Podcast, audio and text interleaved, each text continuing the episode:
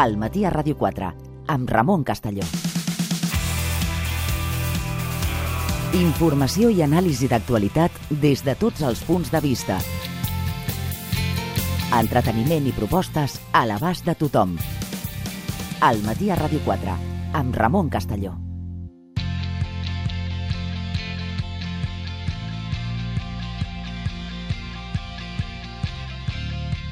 Al matí a Ràdio 4 amb Ramon Castelló.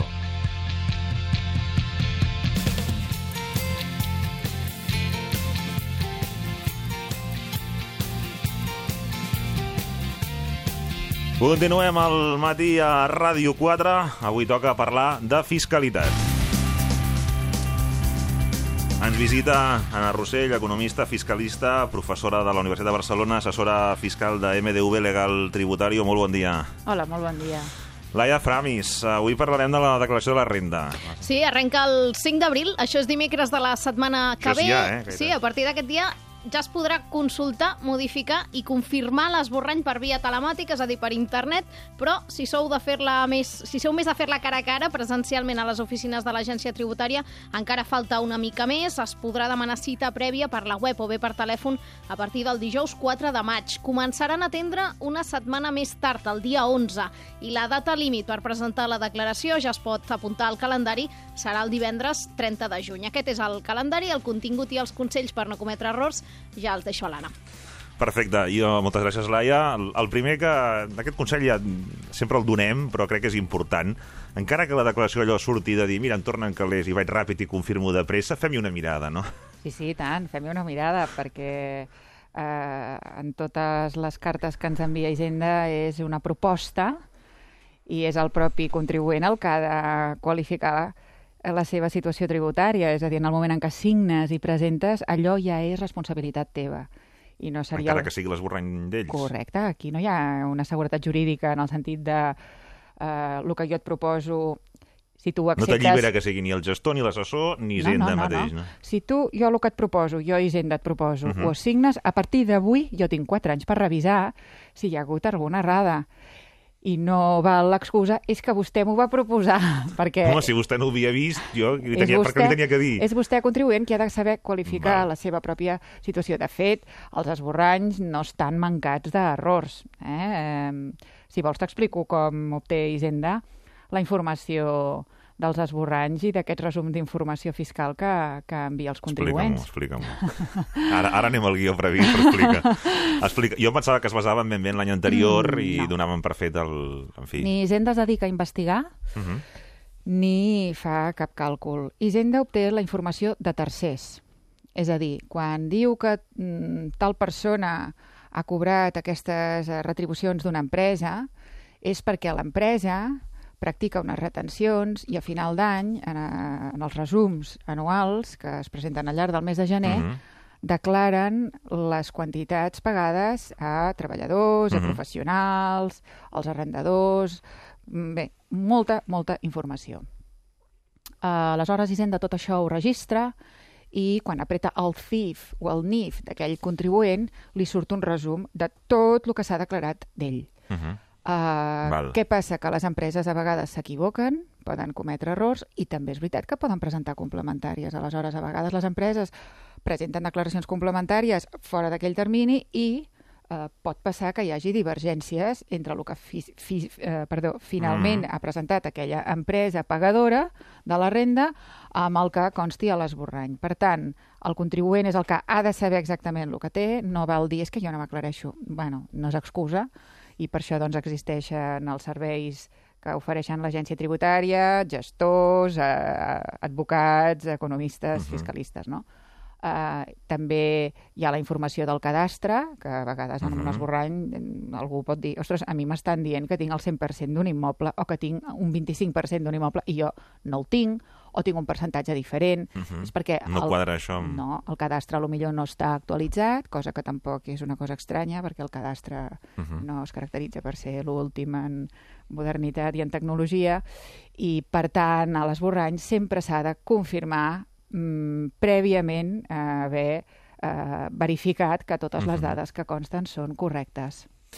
A més a més, ara ja entrarem després, però vaja, a, a més a més, si tenim alguna situació que se surt de la normalitat en aquell exercici, és a dir, des de que hem cobrat una quitança, el que es coneix com a finiquito d'alguna feina, una indemnització, eh, ens han deixat, eh, l'àvia va morir, ens va deixar no sé què, si, ens va tocar un premi no sé com, tot això val la pena fer una consulta si estem fora de la norma, no? Digui, Clar, la sí. norma habitual nostra. Sí, eh, pot ser que manqui informació, inclús potser ens hem separat durant aquell any o ens hem divorciat i això no consta, el tema de les deduccions per fills... Uh -huh. eh, bé, eh, potser hi ha donacions que no consten i que nosaltres doncs, ens podem de deduir. Uh -huh. eh, són, hi ha un munt de coses. Sí que és veritat que és una bona mm, eina, és a dir, l'esborrany i la documentació que ens envia Hisenda, el resum de dades fiscals, és una mm, molt bona eina per començar a treballar, uh -huh. però després les empreses, totes les que paguen rendiments, han de, eh, estan obligades a mm, emetre certificats i a expedir-los i a enviar-los als contribuents. Eh, a partir de ja començarem a rebre informació bancària amb transcendència o que pot tenir transcendència Mhm. tributària, com el que hem pagat d'hipoteca, eh, com que el que hem rebut d'interessos, si tenim fons d'inversió, doncs el resum dels rescats o de les aportacions. Mhm. És a dir, que tothom ens envia un munt d'informació, a vegades nosaltres mateixos no la sabem La entendre. normativa pot haver variat, d'una cosa que es podia També deduir no es pot deduir aquest Això, això pot passar, eh, i això ja ens ha passat. perquè sabem que les normatives canvien en Sí, sí, sí. fiscal. D'això fa uns anys ens va passar que hi havia una sèrie d'indemnitzacions que eh, tributaven i que es retenia unes quantitats i després, en posterioritat, es va dir que estaven exemptes. Uh -huh. Aleshores, les empreses ho van fer bé, d'acord amb la llei d'aquell moment, i, eh, clar, eh, el, el contribuent el que havia de fer és, miri, jo he cobrat això i m'han retingut això, però és que aquesta renta està exempta, per tant, torni'm les retencions. I això era un problema Uh -huh. perquè la gent, doncs, no, no, no, si no se li explica bé, no ho sap fer, perquè uh -huh. fa Mhm. cas del que diu l'esborrany. I l'esborrany proposava, lògicament, minorar aquella retenció. No és perquè hi hagi una mala intenció, és perquè senzillament és com es va consignar aquella informació, no? Per tant, ull, um, precipitar-se al fet de que, ai, mira, s'han descuidat una cosa, que bé, vaig acceptar-ho. Això per descomptat que no es pot fer, perquè tenen aquests quatre anys per mirar-s'ho, i... I si arriba un punt que no ho tenim clar, preguntem. Digui. Efectivament, Perquè resoldre-ho ens portarà més complicacions que Tenim- no... Sí, sí, sí. sí. Uh, primer, perquè si la devolució és excessiva respecte, o sigui, no és la correcta i ens haurien de tornar menys diners, Uh -huh. ens ho poden reclamar. A més, eh, es pot sancionar. Eh, en alguns casos ens poden demanar també interessos. si no hi ha mala fe, tam... Bueno, no, el de la mala fe és molt difícil de- d'acreditar. no? I en tot cas, aleshores, hauríem de, de, de, de protestar i de discutir l'expedient sancionador. Per una banda, se'ns liquidaria una declaració Mm. de miri, vostè això no ho ha fet bé, acceptes o no acceptes, i en posterioritat, miri, aquí té la, la sanció. Si la vol Correcte. discutir, perdrà el descompte. Aquesta també és la, la lletra petita, no? Llavors, Val. sempre, sempre és millor fer les coses bé dintre de termini i, i tenir tranquil·litat. Hi ha molts conceptes, però n'hi ha un de, de, de clau, que és l'IRPF, que, que, com, Sí, que és que rendiment del treball, no? Mira, l'IRPF és l'impost de la renda de les persones físiques. Mm. És un impost eh, que el podríem definir com dels dos impostos troncals directes que existeix a la nostra economia. Eh, els impostos directes són els que graven la, la renda, és a dir, eh, en les persones físiques rendiments del treball, rendiments a l'activitat professional i alguns altres rendiments com eh, mobiliaris i immobiliaris i l'altre gran impost directe que tenim és l'impost de societats. Mhm. val? Aquests, eh, L'impost de la renda, a més de ser un impost directe, és progressiu. És a dir, les rentes més baixes hi ha uns trams on les rentes més baixes doncs, paguen un, un tipus Uh -huh. i eh, conforme es va incrementant els trams i el, el, el, la forquilla de la, de la renda doncs van, van incrementant-se. No? Hi ha un tram estatal i un tram autonòmic i aquí a Catalunya doncs, el tram màxim és el 49% i en altres comunitats doncs, també poden estar més o menys amb unes Mhm. diferències de 4 a 5 punts Mhm. en la renda màxima. Um, de fet, um, comentàvem eh, el, el tema aquest de, que es diu sovint que tributen més, com ho deies això, en el rendiment dels treball, no? Ens, ens diuen a vegades, es, escoltem persones amb responsabilitats polítiques que, que diuen això. Sí, a vegades es diu i bueno, jo crec que això també hauria d'aclarir-se, no? Eh, com, amb, amb, com una crítica a que el, les rendes del treball tributen molt i les rendes del capital tributen, molt poc. Sí. A veure, Els dividends. Sí, el dividend. Mhm. La renda del capital és... Eh, jo he posat uns diners en una empresa en forma de capital i eh, el que puc cobrar... Té més cost fiscal al treball que el, que el capital. Uh, bé, això és agafar-se allò... Igual a, comparar els pantalons per, per, per, per, per la vora, no? Perquè, clar, la renda de treball no tributa en lloc més que en la renda. Eh? Val. És una despesa deduïble de les empreses i ho paga eh, els impostos doncs, la persona que ho rep. Eh? Hi ha unes retencions, però qui tributa és el que rep aquella renda. Per tant, doncs, amb una renda màxima que estigui pagant el 30, el 40%, allò és l'impost que pagarà uh -huh. aquesta renda. Amb un dividend, el dividend eh, tributa menys en la renda, perquè aquí és un impost que és dual, hi ha una base general que uh -huh. va a aquests trams i una eh, base de l'estalvi que, com a molt, pagues el 23%, clar, el dividend abans ha pagat a les empreses el 25%. Per tant, hi ha una doble imposició. Uh, 100 euros de dividend, te n'arriben 75, i d'aquells Mhm. 75 tu tributes el 23%. Aleshores, per això hi ha menys tributació del dividend, perquè Val. si no es, es, es considera que es desincentiva, no? Uh, no va a la base general perquè aleshores doncs, de 100 euros ens en quedarien 25, Val. eh? i això Mhm, Tampoc. tampoc, eh, tampoc es considera correcte. Anem a qüestions que hem de tenir en compte, algunes ja les hem alertat, però una que és, en fi, que fèiem la conya, aquest, el, el padre, que en el seu moment va ser una gran novetat, perquè la gent, quan encara feia les coses amb calculadora i llapis i, en fi, fer la renda de tot un, tot un desplegament eh, manual, diguéssim, va arribar el padre per posar una mica per facilitar les coses, el que passa que els anys han passat també, no?, i el padre s'ha fet gran, per entendre'ns, I l'hem matat. i, hem, i el padre ja no hi serà aquest any, eh? Anem ja més en tot el format online. Sí, l'any passat es va viure mm, bé, en una situació dual. Uh, sí que hi havia el padre uh, per les uh, activitats professionals, Uh -huh. però les persones físiques amb rendes del treball ja podien accedir una miqueta a aquest programa via web. Uh -huh. En el fons això és adaptar-se als, als temps, no? perquè el padre eh, t'havies de connectar a la pàgina web de l'agència tributària, te l'havies de descarregar... Mhm. Eh, clar, això avui en dia ja és, és, mm, queda Hi havia un molt... CD, es recordo, no? Sí, però clar, la gran, el gran avantatge va ser baixar-s'ho, descarregar-s'ho de la web. Això avui en dia doncs, ja és una cosa antiga, no? I, i aleshores el que està eh, de moda és treballar online, és a dir, Mhm. connectar-te a les pàgines web i que eh, allò ja sigui l'aplicació, treballar en el núvol, Mhm. no?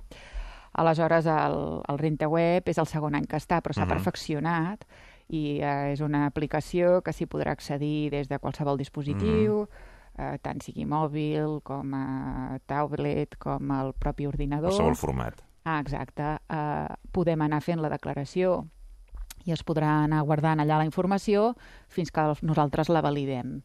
Eh? Hi ha un altre pas que també recordo, que era que llavors hi havia com tot de sobres i havies d'anar, un te'l quedaves tu, l'altre anava pel banc, no? que te'l Sí. segellessin, eh, Sí. i bueno, ells se'n quedaven dos, el que es quedaven per ells el que enviaven a Hisenda, crec. Sí. Eh, això es va reduint. Potser arribarem al punt ja que no hi haurem d'anar, tampoc, però de, Sí. de moment encara Mira, el sí. declarant haurà d'anar al banc amb el document d'ingrés o de la devolució i el número de referència que ens doni Val. la, el, aquest programa. També és veritat que si tu tens un, un gestor, el gestor normalment té un certificat digital i ho fa tot eh, online i de forma, com deia la Laia, telemàtica. Mhm. eh? La possibilitat de ratificar l'autoliquidació de l'impost a través de la pròpia declaració. Sí, Això què vol dir? Això vol dir que eh, fins ara, quan ens proposaven eh, des d'Hisenda un, un, un, l'esborrany, el famós Mhm. esborrany, si no et coincidia alguna cosa, no es podia modificar. Havies de començar, havies de començar de zero, és a dir, tornaves a fer tota la liquidació. Val. Ara no, ara sí que se't permet, i de fet l'any passat per les rendes del Mhm. treball així era, que deies, ai mira, s'han deixat una aportació que jo he Mhm. fet amb un sindicat, Mhm. no? i això és una despesa deduïble de les rendes del Mhm. treball, doncs ho puc modificar. Eh? No Mhm. cal començar a fer la declaració de zero com abans. Val, anar, d'anar al punt aquell concret? O... Uh, sí, sí, hi ha Llavors maneres ja d'entrar. eh, directament la, el, el com ens aclarirem, aquesta és una altra, perquè jo doncs, ho puc tenir més fàcil que millor doncs, una persona que no estigui acostumada no? als conceptes eh, o a saber on van les coses, però sí, sí, en principi es podrà modificar, eh, ja et dic, des Val. de qualsevol dispositiu. A la, pel que fa a dates, a veure, la, la, la, la bàsica, sí. l'últim dia per fer-la, diguéssim, som llatins, Mira. ja saps que això a vegades va una mica Sí. així. Sí, passen coses. A veure, uh, primerament, si surt a retornar, és a dir, surt Sí. negativa, Sí, uh, sí que tenim fins al 30 de juny. val. Val? Si surt a pagar, Uh -huh. eh, hem de tenir una data prèvia, el 30 de juny present, que és que quan surt a pagar, és a dir, positives, i volem domiciliar el pagament, les hem de presentar abans del 26 de juny. Què vol Mhm. dir això? Doncs que si presentem abans del 26 de juny, aquell import que ens surt a pagar se'ns carregarà automàticament el dia 30 de juny.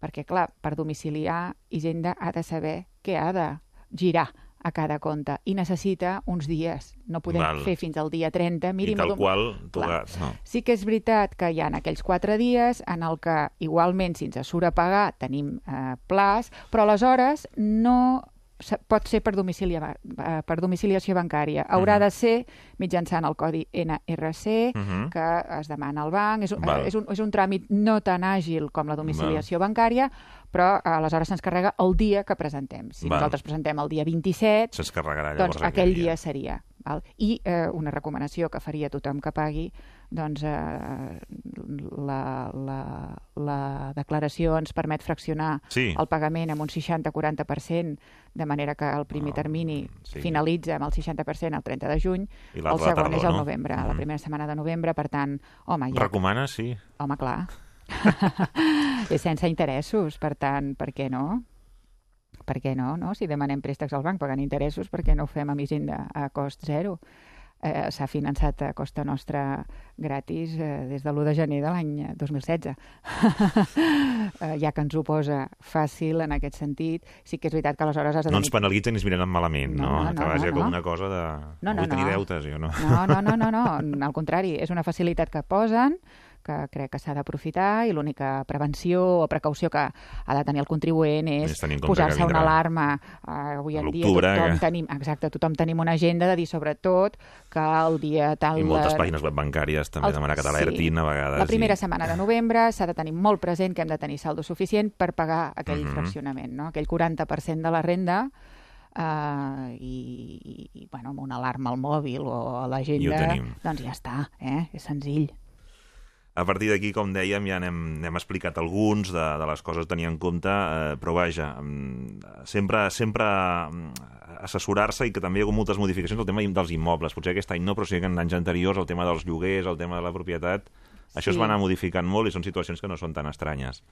Bueno, en quant a diferències entre l'esborrany i les que un pugui Mhm. tenir, Uh, sí que a vegades hi han diferències, per exemple, amb les uh, rendes del lloguer ens hem trobat que no tots els arrendataris, és a dir, no tots els inquilins Uh -huh. que han de practicar retenció, Mhm. val, això només passa amb els locals de negoci, ingressen la retenció. Uh -huh. Aleshores, eh, doncs un pot tenir un, en l'esborrany eh, que no li acaben de quadrar els ingressos ni, ni, ni les retencions. Això també passa amb els professionals.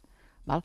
O bé perquè no s'ha ingressat la retenció o perquè hi ha un, un viatge entre Mhm. les factures a 31 de desembre i les que es cobren o les que es Correcte. perceben al gener. A vegades Mhm. hi ha un petit gap eh, en aquí. No? Mhm. Aleshores, la recomanació seria eh, tinguem clares les diferències amb l'esborrany perquè molt possiblement si presentem el que s'ha de presentar, que és el que diu la nostra comptabilitat i el que diuen els nostres Mhm. llibres d'ingressos i de despeses, eh, Hisenda és molt probable que ens enviï un requeriment d'escolti'm, Mhm. que no m'acaba de quadrar, no? Aleshores tu has de dir, miri, és que jo tinc aquests ingressos, vostè me'n va posar menys, eh, o, em va, no, o no em va posar les retencions correctament i jo ho tinc acreditat d'aquesta manera. Mhm. A qui hauria vostè de perseguir és el que ha pagat la renda, que no ho ha fet en els terminis potser correctes. Eh? Mhm. Però algunes diferències són molt explicables, com el cas aquest dels professionals, per exemple, que emeten factures i l'empresa doncs, no Mhm. les registra fins al mes següent, o perquè es traspapera, no per lo que passa, per, per, per qüestions, diguéssim, administratives. Aquesta seria una diferència.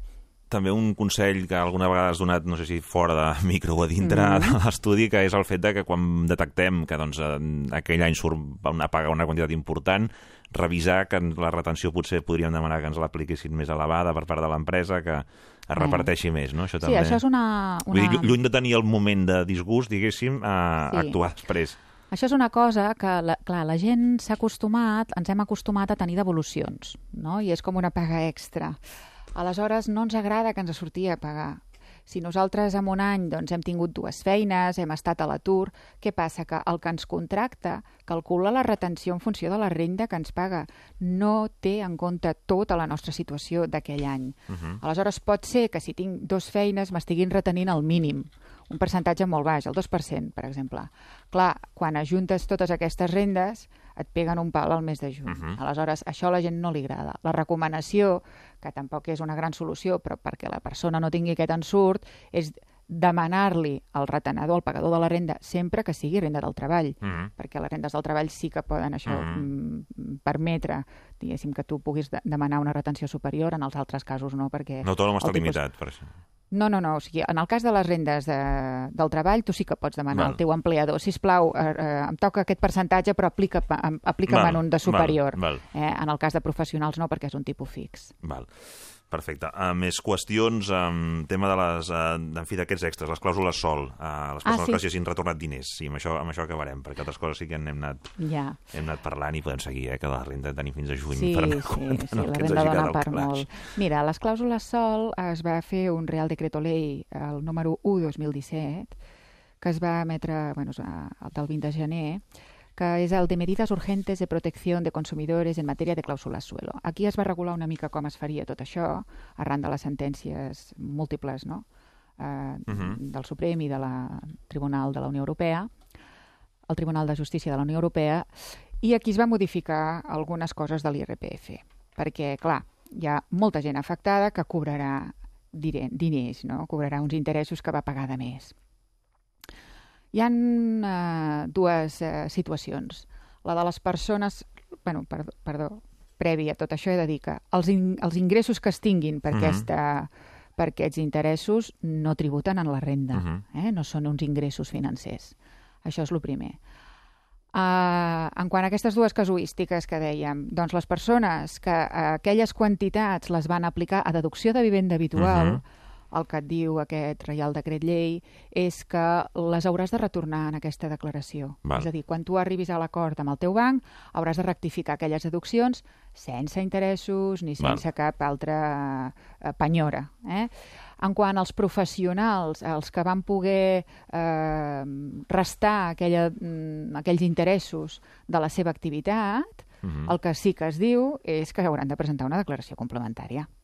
Això és una cosa que no agrada perquè, clar, perds la prescripció. Yeah. Eh, llavors eh, has de tirar enrere 4 anys, rectificar aquella despesa i tornar-ho a presentar, amb la qual m'imagino que els professionals doncs s'ho pensaran perquè demanar devolucions d'impostos no està exempt de comprovacions. Sempre la Hisenda diu, sin perjuicio de que jo pueda comprovar, no? amb la qual haurem de valorar què es guanya, què es guanya i, i què t'hi jugues.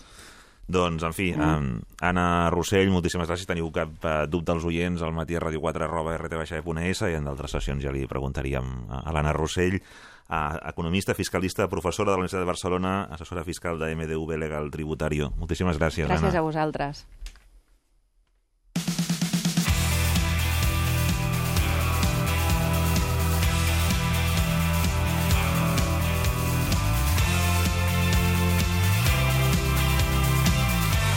Al matí a Ràdio 4 amb Ramon Castelló.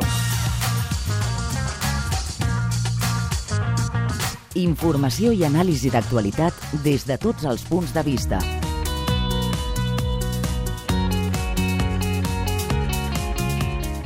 Entreteniment i propostes a l'abast de tothom. Amb Ramon Castelló.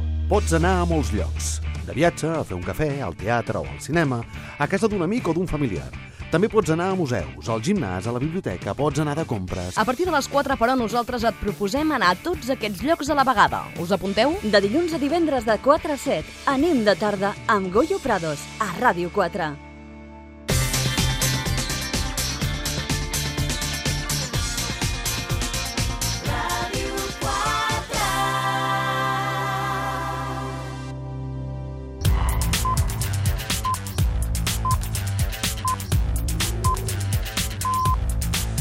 Dos quarts d'onze, mm, interrompem el funcionament normal del magazín del matí Ràdio 4 perquè l'actualitat mana i a aquesta hora estava, està previst que, que comenci uh, l'acte al Palau de Congressos de Catalunya sobre la connectivitat on ha de parlar el president del govern, Manuel Rajoy, i, i hauria d'anunciar aquestes inversions previstes per Catalunya. S'està parlant sobretot d'infraestructures com en aquest cas Rodalies o el corredor del Mediterrani. Avui teníem una prèvia d'alguna manera a l'avantguàrdia desplaçada allà hi ha l'Helena Garcia amb l'Enric Martí. Molt bon dia. Molt bon dia, Ramon. Aquí estem, més de 500 persones ja van prenent el seu lloc, criden a l'ordre. De fet, el president del govern de l'Estat, Mariano Rajoy, reuneix en aquest Palau de Congressos a una àmplia representació de la societat civil catalana, cercle d'economia, patronal, empresaris, advocats, per explicar de primera mà i en plena negociació pressupostària el seu pla d'inversions en infraestructures. Una de les reivindicacions, Ramon, que més consens unen a Catalunya a tots els sectors i l'aposta de Rajoy davant del conflicte territorial. Amb el corredor mediterrani per bandera, el president del govern central fixarà terminis i preveu, com deies, un pla de rodalies que avui avança l'avantguàrdia de 3.900 milions d'euros. 1.900 en aquesta legislatura. Veurem tot seguit aquesta concreció en boca de Rajoy que incidirà en la seva intenció de compartir aquest pla amb el govern i la responsabilitat en l'execució. És aquesta lleialtat institucional, un dels reclams constants del president de l'executiu central. La Generalitat, però, calcula en 10.000 milions d'euros el deute de l'Estat en inversions amb Catalunya i Puigdemont i Junqueras denuncien aquests incompliments en una tribuna conjunta també avui al periòdico. El president ha incidit des de Washington en viatge oficial, el vicepresident de presidents a funcions, ara tot just el Consell Executiu, el govern delega en el conseller de Territori Josep Rull, que manté una relació cordial amb el seu homòleg Íñigo de la Serna, que clausurarà aquesta jornada connectats al futur, a punt d'encetar. Rull participarà en una de les dues taules de debat sobre el corredor mediterrani que s'obriran tot seguit. Rajoy inauguri, ara tot just jo crec que fartaran més o menys 5 minuts, aquesta jornada, Ramon. Moltíssimes gràcies, Helena Garcia, amb l'Enric Martí de l'Assistència Tècnica. Gràcies, Helena. Gràcies, bon dia.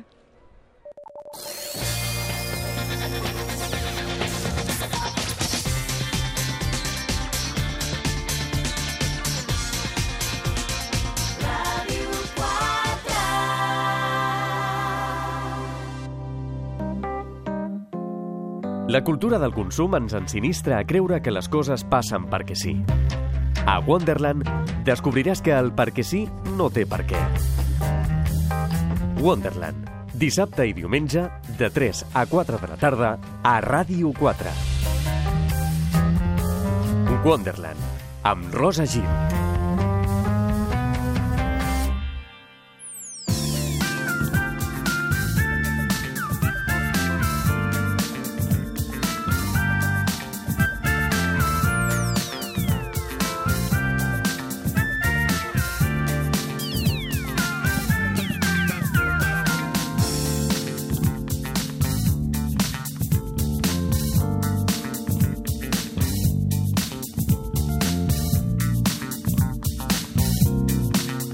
Ja ens acompanya al matí a Ràdio 4 la doctora en Psicologia, especialista en família i parella. Aranxa Co, què tal? Bon dia. Molt bon dia. Avui parlarem d'un tema doncs, d'aquells que, Sí. en fi, que dona joc, ja sigui perquè hi ha persones que el viuen directament, en primera persona, Sí. i del que tothom opina, també. Sí, desperta molta curiositat i molt de morbo i és un tema universal perquè relacions d'aquest tipus, com d'altres tipus també, però sobretot d'aquest, doncs doncs n'hi han hagut i de fet en moltes cultures doncs és, és lo propi, no? En el moment en què la dona doncs, ja pot ser mare, ja és dona suficient doncs, per emparellar-se i per tant en moltes cultures i tradicions eh, les diferències d'edat entre eh, el, el, el grup o el matrimoni són, són molt, molt habituals i són lo, tradicional no? de, de, de sempre. Per tant, és un tipus de relació, doncs, per això deia, de, universal en aquest sentit, no? sempre serà un gran tema, però és cert que a, al llarg dels anys va variant en quant um, que, que entenem per diferència d'edat. Ja, és això el que Perquè et deia ara, sí, fora, de, fora sí. de micro tancat. Perquè fa unes dècades enrere eh, tenir una diferència d'edat de 3 anys mm, podia ser ja una, una gran diferència, no? Sobretot si eren 3 anys d'ell més gran que ella. No si era la inversa. Ja. Ara, mm, eh, després van ser 5 anys. És que ens portem 5 anys. I dius, això és molt, és poc. Encara hi ha gent que diu, ens portem 5 anys, eh? I dius, Sí, com si fos- Això, clar, en determinades edats, a primària sí que es noten 5 anys, no? Però ja a l'edat adulta... Això també t'anava a dir, que, cinc que anys, també d'adolescents entre Sí. l'institut i el col·le, no? Sí. És una, era un Era fi, una ui, ui, cosa, vaig sí. amunt de l'institut, era com... que era d'últim curs, no? Sí, clar. és que va últim curs. I Clar. dius, bueno, clar. O ja- o és universitari. Sí, o és universitari, certament. I després això s'equilibra molt sí, ràpid. a- absolutament, uh, i sobretot ja d'entrada a l'edat adulta. Mm, I ara actualment, quan diem que una relació um, hi ha una diferència d'edat, ja s'entén um, amb, amb més o menys consens de tothom a partir de 10 anys. Uh Mhm. -huh. Dius, ja ens portem 10. Bueno, doncs eh, certament podem notar el, alguna diferència degut a, a banda dels prejudicis uh -huh. socials, que aquests sempre existir, existiran, a diferents etapes vitals en el qual un es pot trobar a diferència de l'altre. És a dir, amb, 10, amb una diferència de 10 anys ens podem trobar que un d'ells doncs, ja hagi, s'hagi- hagi estrenat la maternitat o la paternitat uh -huh. i estigui en un moment de la seva vida personal i laboral diferent a la seva parella. I això pot comportar no entrebancs, sinó en tot cas un tipus de dificultats eh, que la parella doncs, haurà de saber solventar. Sempre dic, totes les parelles tenen les seves dificultats a solventar. Doncs la parella que té una diferència d'edat té les pròpies. I avui justament comentarem aquestes pròpies. Has de dir per això Sí. que una parella de, de llarga durada, de llarga, eh? que tingui, difer que, que, que tingui una, a partir de 10 anys, com deia, una diferència d'edat i, i que, eh, si una parella, com deia, estable i que hagi durat molt, sempre dic que és una parella de supervivents, són com uns herois, perquè han de saltar uns obstacles que sembla una relació de gincana. Eh, eh, i avui, eh, justament, no, volia comentar aquests tipus d'obstacles, quins són. Uh -huh. um, jo diferencio entre tres. Els primers són els que ens venen més a la ment, no? que són els, els de l'adaptació social els prejudicis Que hi i- seran. que, que, que seran i seran sempre, no? Doncs des de... que això és el money i iogurint. Money i iogurint. Money i iogurint. És una parella de money i, iogurint, i iogurint. És a dir, un dels dos doncs, té molta pasta i l'altre és una monada. No? Doncs la pasta més la monada, doncs clar, així s'entén. Eh, Són parelles Cadascú que... sap perquè... No, tothom ja jutja perquè està amb Tothom l'altre. jutja, exacte. I aquest és un dels prejudicis dels primers, no? Això és que té molta pasta. Pam, doncs mira. I, i com que és mono o és mona, doncs ja, ja no cal comentar res més. Mm. És un dels prejudicis més forts i dels més difícils d'esborrar. Jo quan he conegut parelles amb certa diferència d'edat que ho- m'ho comenten perquè és de les primeres coses Mm. que m'ho diuen i estan com molt farts de ser jutjats, dic, ja no, no lluiteu en contra. O sigui, us heu de concentrar No en la vostra no- no felicitat. podreu evitar. No podreu evitar. Aviam, tu tens pasta? Sí, pues ole. I tu ets molt mono. Doncs ole tu. O sigui, al final, al final és la evidència, no? Doncs sí, un està forrat i l'altre doncs està molt bé de veure.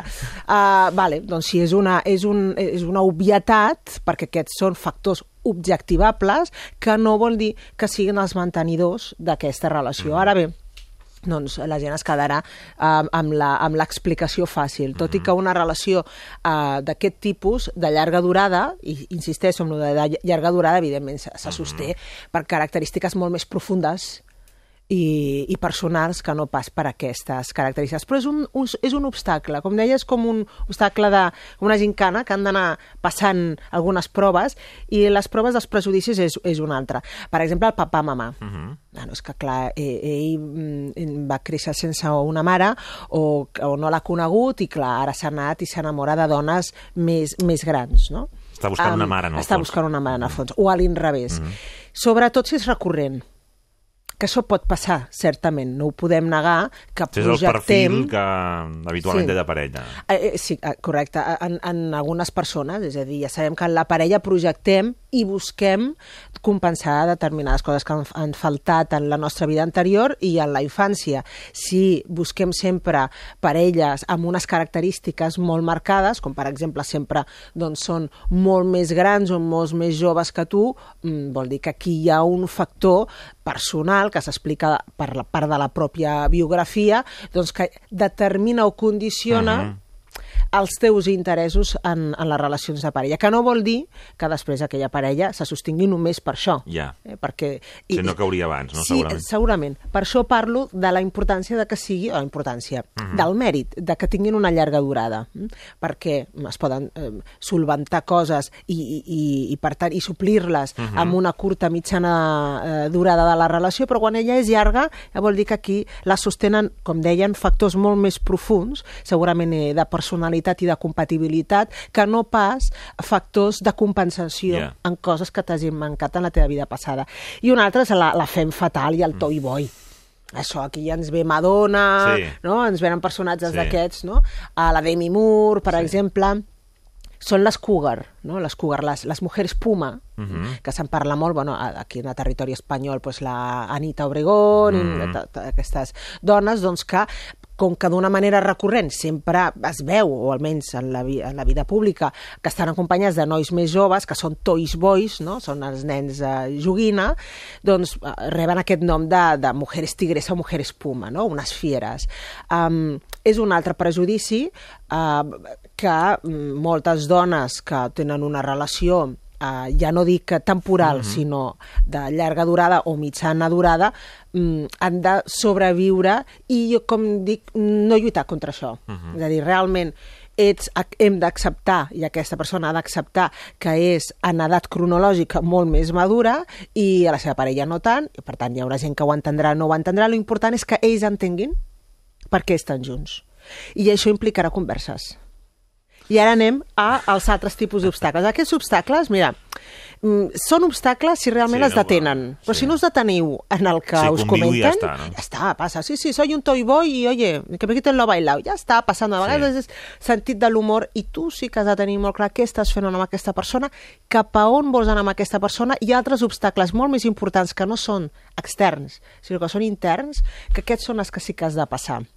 Els Són externs, si no passen a ser interns, no passen ja a ser interns, ja està. Es queden aquí, somrius, dientes, com diu la Pantoja, o sigui, dientes, i ja està, i somries, i ara tu tingues una, una bona aliança amb la teva parella i sapigueu els dos quin terreny Mhm. esteu trepitjant, és a dir, el cor i el cap volant, però els peus ben a terra.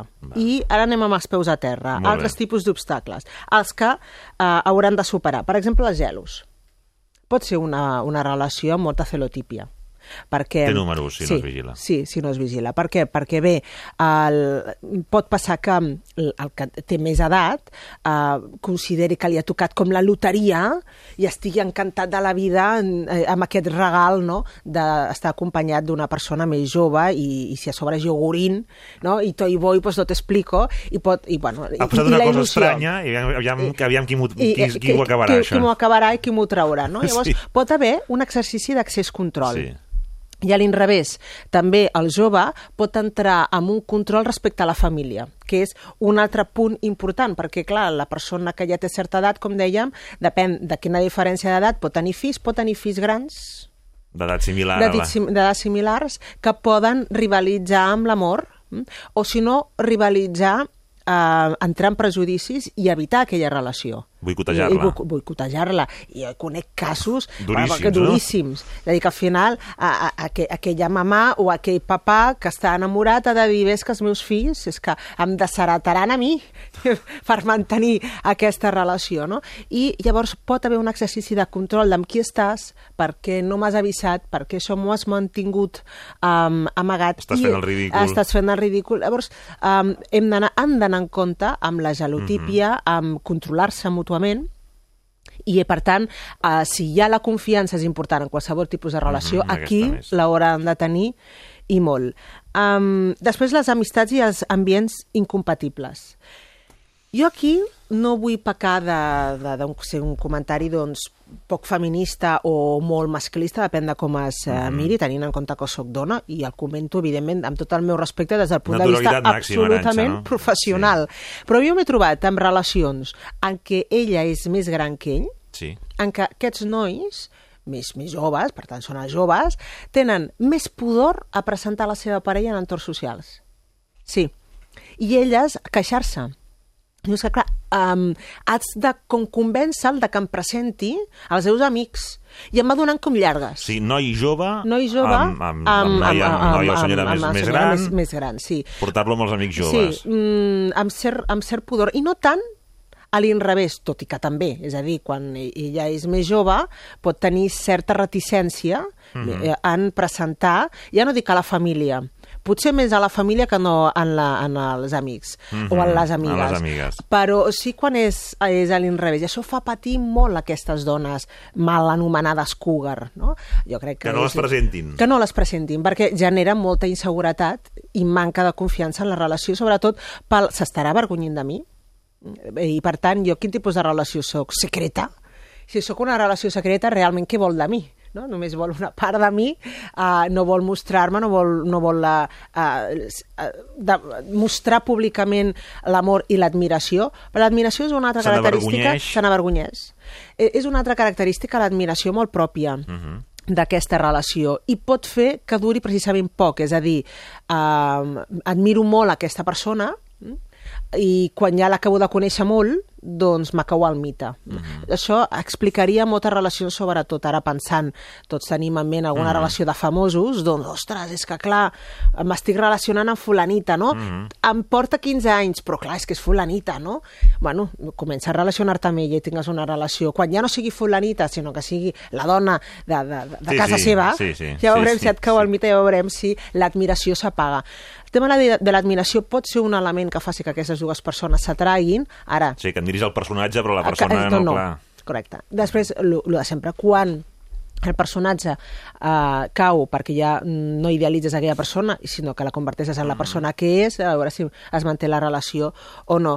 Aquí és en el tema de presentar o no socialment en la parella, és un dels moments més difícils que pateix aquest tipus de relació. I jo sempre les animo a que ho han de fer.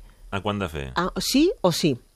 Um, això no significa que exposar-la... és tan important, no, potser? Vull dir, Sí que és important és una important per relació de parella. sí. No, no, sí, però, però que presentar en un entorn determinat... Eh, Pot ser, depèn de la pressió el, social. el que no és presentat dona molta importància i el, el que ha de presentar pot estar prenent la decisió per dir "És que és un entorn que tampoc no...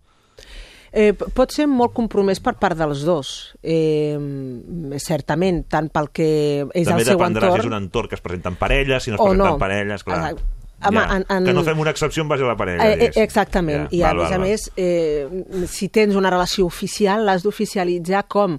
O fas el ritual de la boda, Sí, sí, que sí, ja sí. és eh, oficialitzar-lo fins i tot davant de Déu, o, o, Sí, sí, o clar, la clar, presentes si en un no, moment clar, si no determinat. presenten enlloc. Sí, o, o bé no dius que tens nòvia, perquè si dius tinc nòvia, Clar, clar, presenta-nos-la, o sigui, Sí, sí, sí. típic i lo propi. Tard Sí, o sí, d'hora sí, l'hauràs sí. d'ensenyar. Si vols oficialitzar aquesta relació no et pots escaquejar. Per tant, és un element important Mhm. que sí o sí han de fer. Si no es fa, o triga excessivament massa, és a dir, ja portem sis L'altre patirà. mesos, l'altre pat- patirà, absolutament, i generarà dubtes sobre uh, per què, el què, com i per què estem Mhm. mantenint aquesta relació. Val. Per això deia que aquest és un obstacle intern que la parella ha de saber, ha de saber saltar, i és molt important. I després hi han els obstacles potser més difícils i en els quals aquest tipus de parella es pot encasquillar Mhm. que són els que tenen a veure amb l'etapa de cadascú. I aquí sí que jo conec parelles... Que Aquí hi ha la a pedra de consultar. real. Sí. sí, les parelles que jo he conegut en entorn terapèutic és perquè no superen un dels dos punts. Primer, i el més important, és el, un vol fills i l'altre no. És a dir, un ja ha passat per, pel projecte de paternitat a la maternitat i és no vull més fills. I el jove diu, home, mm, sí. Sobretot si el jove és, és dona que vol tenir el projecte i sentir-se doncs, gaudir de, de, de la seva maternitat i, i del seu I embaràs. l'altre tornar a començar, diu, tornar no. a començar. Aquest, O ja ha decidit que no. Ah, ja ha decidit que no. Ja sabem que el tema del projecte de, de futur amb fills afecta, és, és, és un motiu de, de separació real en, en tot tipus de parella. Uh, joves, no joves, independentment de les característiques d'aquella Si relació. els però dos ho tenen sí. molt decidit i no hi ha punt de I no confluència, punt, aquella ja parella està. estarà trencada. Fora, exactament. I d'altra banda, en el cas de que ella eh, sigui la que té més edat i pot estar doncs, que ja estigui atrevessant doncs, la seva menopàusia i no Mm. pugui ja gestar fills, el- l'home jove ha de tenir clar que mm, pod podrà gaudir de la paternitat si ella està d'acord, però a través d'altres medis que no l'embaràs natural, és a dir, a la, la gestació natural, sinó a l'adopció, etc. I molts homes això no ho viuen, eh, o- no ho viuen bé. I, i No ha estat, bé. no, perquè bé, per, també per prejudicis ja, entorn ja, ja. a com vull ser pare Ja. i amb quin mètode vull ser pare. Que això és una que afecta no només a dones, que poden entrar en crisi perquè, clar, jo volia l'experiència de la mare i l'adopció no entrava dintre de les meves creences de la família, però també a, també a, a homes, déu nhi I és un dels motius que més m'hi he trobat en aquest tipus de parelles. El projecte de la maternitat-paternitat, quan un no vol o quan els dos volen, però hi ha una incomoditat que costa de superar, perquè clar, no volien ser pares de qualsevol manera, sinó d'una manera molt determinada. Jo sempre dic, tot tipus de relació de parella té els seus avantatges, els seus premis, més que dir avantatges, les seves satisfaccions, els seus beneficis i les seves renúncies. La qüestió és poder arribar i ten tenir la mentalitat lo suficientment oberta per aconseguir els objectius, siguin quins siguin els camins. Llavors, si l'objectiu és estar junts, perquè teniu un amor que voleu cultivar, i els dos teniu la sort d'estar d'acord en, en voler ser pares, doncs obriu la ment i utilitzeu els camins que tingueu a l'abast i que no siguin obstacles, uns sí i uns altres no. Més difícil és quan no estan d'acord i un no vol saber res de, de tenir fills i l'altre sí. Aquí, si no ho solventen d'alguna manera, un no afluixa, realment aquesta relació es parteix. Que també pot passar allò no? que un ho plantegi molt clarament d'entrada i l'altre tingui l'esperança que això ho, Sí, ho canviarà. Sí, això, el de ja general, canviarem, L'esperança de canviar-ho... ja anirem veient sobre la marxa, no ens precipitem, no, però després... Ja el ah, ah, convenceré. i- Ja el convenceré, ja canviarà, ja veurem, a lo millor ara estem dient això, però som tan feliços que la vida No ens córrer, canvia, ja- no ja cal par- córrer, ja, ja parlarem. I la veritat dius, no, com ja et vaig dir, és que jo t'ho vaig dir, no? No, dius, aquí ja no he variat. Aquí no he variat, vull dir, puc variar, a lo millor de canviar de localitat, no? De, Sí. de viure i de casa, però mm, a punts essencials com és la crida a ser pare o ser mare, no es canvien tan fàcilment, no? Per molt enamorat que puguis estar, no? um, perquè bé, l'amor transforma moltes coses, però hi ha creences de base doncs, que estan molt instaurades perquè provenen d'on provenen. Llavors, bé, després ens trobem de que no ha canviat. I aquí comença una lluita per la supervivència de la relació que de vegades, com deia, doncs no, doncs no na- naufraga, eh, senzillament. Un altre element important en aquest tipus de, de parella és que l'envelliment pot venir en, en pocs anys molt ràpid. És a dir, um, avui dia doncs, s'allarga l'esperança de vida i tots ens cuidem molt bé i hi ha Sí. homes i dones de determinada edat que dius, ostres, no ho sembla. No? De, a mi me passa. és un xist, val? però a mi fa gràcia perquè passes la barrera dels 40 i dius, ah, no pot ser que els tinguis i jo, mira que meravella. És, gràcies. A més a més, mires fotos d'abans Gràcies, dius- L'Oreal, no? No, mires fotos d'abans com- has millorat, eh? He millorat, sí, és Sí, com, com a molt dir, aquella no? època. Però, tard o d'hora, Sí. això evidentment depèn de la genètica. Hi ha baixons, però, no? Ja, exacte, i a més a més és, és, és llei de vida i, i un ha de saber acceptar envellir bé quan vingui o quan vingui de cop. I m'he trobat en parelles en què mm, doncs han tingut una, una trajectòria, aquest tipus de parelles, amb Sí. diferència d'edat molt llarga, però sobretot a partir de la barrera dels 58, abans dels 60, hi ha un canvi important, sobretot en, en el terreny físic Mhm. i sobretot en el terreny sexual sobretot tant en homes com en dones. El, el, la, la capacitat de potència, sí, hi ha una evolució i per tant es troba aquesta parella ha d'estar molt preparada totes, però aquesta més, per reinventar la seva sexualitat. no? Sí, Sí, sí. per reinventar la seva sexualitat. Això tard, tard o d'hora, tota parella n'ha de passar independentment de l'edat Mhm. i sobretot si cauen en la rutina i en l'avorriment. Però en, aquesta, en aquest tipus de relació, per uns impediments ja no psicològics, Mhm. sinó físics, han de tenir mentalitat molt oberta, que de fet l'han de tenir perquè mm, hauran de superar tants obstacles que com que Sí. si tenen una mentalitat molt estreta, per aquí Toparan amb- amb toparan moltes altres amb, amb moltes sí. altres coses. En el terreny sexual, per descomptat que sí. Hauran de saber reinventar-se i hauran de, molt important, mantenir la sensualitat Mhm. sempre més viva que en altres relacions. Jo sempre Mhm. els dic, ja us toqueu molt? Bueno, com sempre, más. Diu, bueno, tu eres una calentorra, em diuen. I diu, no, no, no. O sigui, independentment de la meva ment calentorrienta, vosaltres us heu de tocar, heu de mantenir molt la, uh, la connexió pell a pell, perquè Mhm. sobretot la pell a pell canviarà molt. Mm? i heu de tenir un enganxe per sobre mm, de la satisfacció eh, estètica, visual o el que fins ara Mhm. heu tingut um, eh, esteu acostumats. Vosaltres, si manteneu aquesta connexió, la mantindreu sempre, tot i que des de fora eh, els altres no ho entenguin. Poso un exemple. Sí. Per exemple, una dona de 40 anys Sí. que estigui molt, de molt ben veure Sí. i un noi de 28, 28 Sí. 30. Val? Dius, Val. una noia, doncs, 40, escolta, i sempre dic, la Jennifer López està estupenda i Sí. té 45. Aviam, per l'amor de Dios, vull dir, eh, i, i tindrà 50 i també estarà molt estupenda. Sí. Però, um, passat el temps, si aquesta és una relació de llarg termini, quan ella tingui 60 i ell ja tindrà 38, no arribarà a 40, Estarà cap als 40. les diferències físiques i visuals Seran estètiques evidents. seran molt més evidents, però ja no per ells, Per sinó per l'entorn. Amb la qual no entendran què fa un noi que encara és jove, de 38-40 anys, amb una senyora ja de 60. És a dir, aquest, és la mateixa diferència d'edat, Mhm. però en aquesta franja d'edat sembla que sigui doble. En canvi, anys Sí, sí, enrere, sí. quan ella tenia 40 i ella, i ell tenia 28, també era una diferència d'edat, però no semblava, no? estupendos, però no ho semblava. Amb la qual l'impacte social serà Han doble. Eh, qui ja els conegui, ja estan acostumats a veure'ls, i qui no els conegui diran, què fa un home jove amb una senyora tan gran? Dius que aquesta senyora tan gran, jo la vaig conèixer de jove.